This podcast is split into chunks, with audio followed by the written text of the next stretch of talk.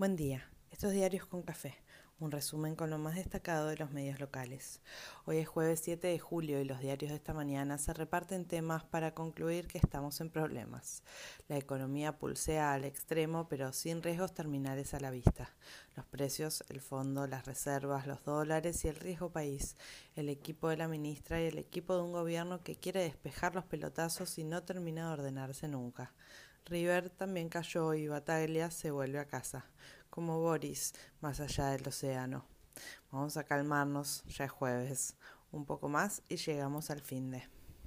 Sigue reinando el silencio estampa sobre la cena, la charla del presidente y su vice, y el campo de interpretaciones y especulaciones se abre al mejor postor. La política online mira que Alberto suspendió dos actos en lo que va de la semana y multiplica reuniones con masa. Ayer también se reunió con la flamante ministra de Economía y no debería asombrar a nadie. Todos ven los gestos, sentidos y forzados, que dedican en la alianza oficial para mantener la unidad y algo de calma. Y si no la hay, buscan inventarla. Sin embargo, Cristina reaparece mañana en el calafate y crece la expectativa. Hay quienes apuntan a nuevos funcionarios, otros se ilusionan con gestos de paz o sana convivencia. Esta tarde estará Máximo Kirchner en Escobar y cada quien hace sus apuestas y sus cálculos. El desembarco de Batakis, el armado de su equipo y sus primeros movimientos sigue en primer lugar de la agenda. La flamante ministra habló con Georgieva y se comprometieron a trabajar juntas para cumplir los objetivos del programa acordado. Todos destacan la gestualidad oficial de calmar las aguas entre tanta pulseada. El riesgo país, aún por las nubes, tuvo un mini retroceso hacia el final del día. Los dólares terminaron contenidos. El blue cerró en 250 y el oficial sin cambios mientras las remarcaciones y la volatilidad de precios fueron tema y temor durante todo el día, que terminó con la definición del nuevo secretario de Comercio Interior, Martín Pollera. Suerte en la faena. La necesitará y garra, mucha garra. Batakis anticipó que trabajan en una canasta para moderar la inflación. También se definió el nuevo secretario de Hacienda, Martín Di Vela, exarba en tiempos de Scioli. El área energética seguirá sin cambios, según adelantó la ministra, y varios advierten que no viene funcionando bien y se preguntan por la segmentación. Nancy Pasos reconstruye el minuto a minuto de la salida de Guzmán y lo redime para cargar sobre el presidente la falta de definición. La CGT insiste con una movilización potencial contra la suba de precios, pero demora la fecha un poco más.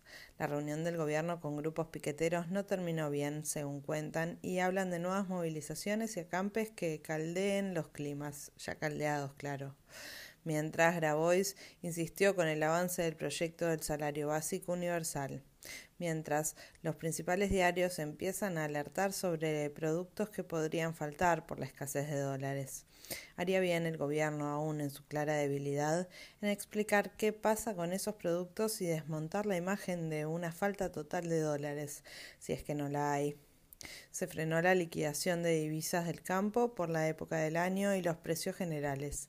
Sin embargo, hay quienes creen que el campo se quedó con mucho sin liquidar. La ministra habló de los viajes al exterior y los contrapuso con la creación de puestos de trabajo en la producción local. El sushi reemplaza al salmón importado por trucha local. Si tiene buen sabor, tampoco parece la muerte de nadie.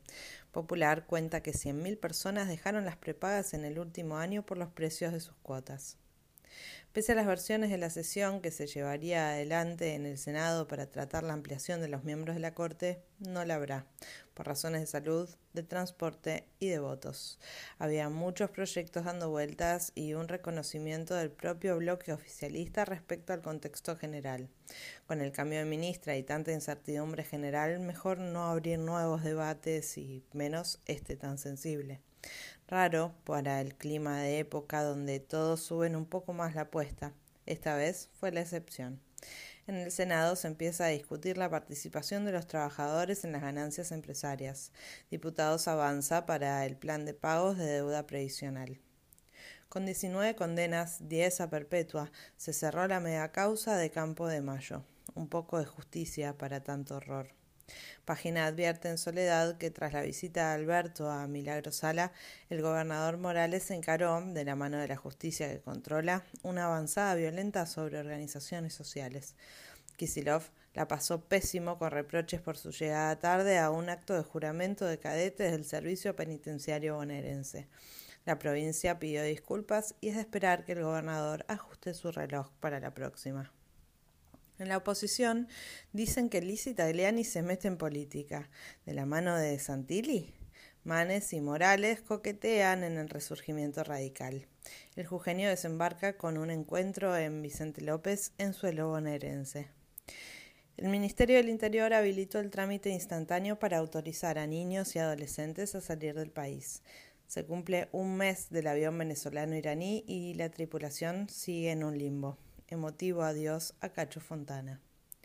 En el Reino Unido la crisis política se llevó puesta a Boris Johnson, que acaba de renunciar tras días que combinaron asedio y resistencia. Macron nacionaliza la principal empresa de energía de Francia en medio de la crisis energética que generó la guerra por la soberanía, por la necesidad y demás. La FAO detalló lo evidente. 828 millones de personas sufren hambre en el mundo y la lucha contra el hambre se desvanece. ¿Qué esperan para volver a una agenda que nos haga mejores? En esa línea podemos soñar con la elección en Brasil, donde las encuestas hasta ilusionan con un triunfo de Lula en primera vuelta. Con polémica, gol anulado y bar de la discordia, River cayó ante Vélez y quedó fuera de la Copa. Bataglia dejó la conducción de Boca después de la derrota y se abre un mundo de especulaciones sobre la sucesión. Talleres hizo historia y tras vencer a Colón se metió en cuartos de la Libertadores. Así se presenta este jueves que promete quedarse despejado y con sol.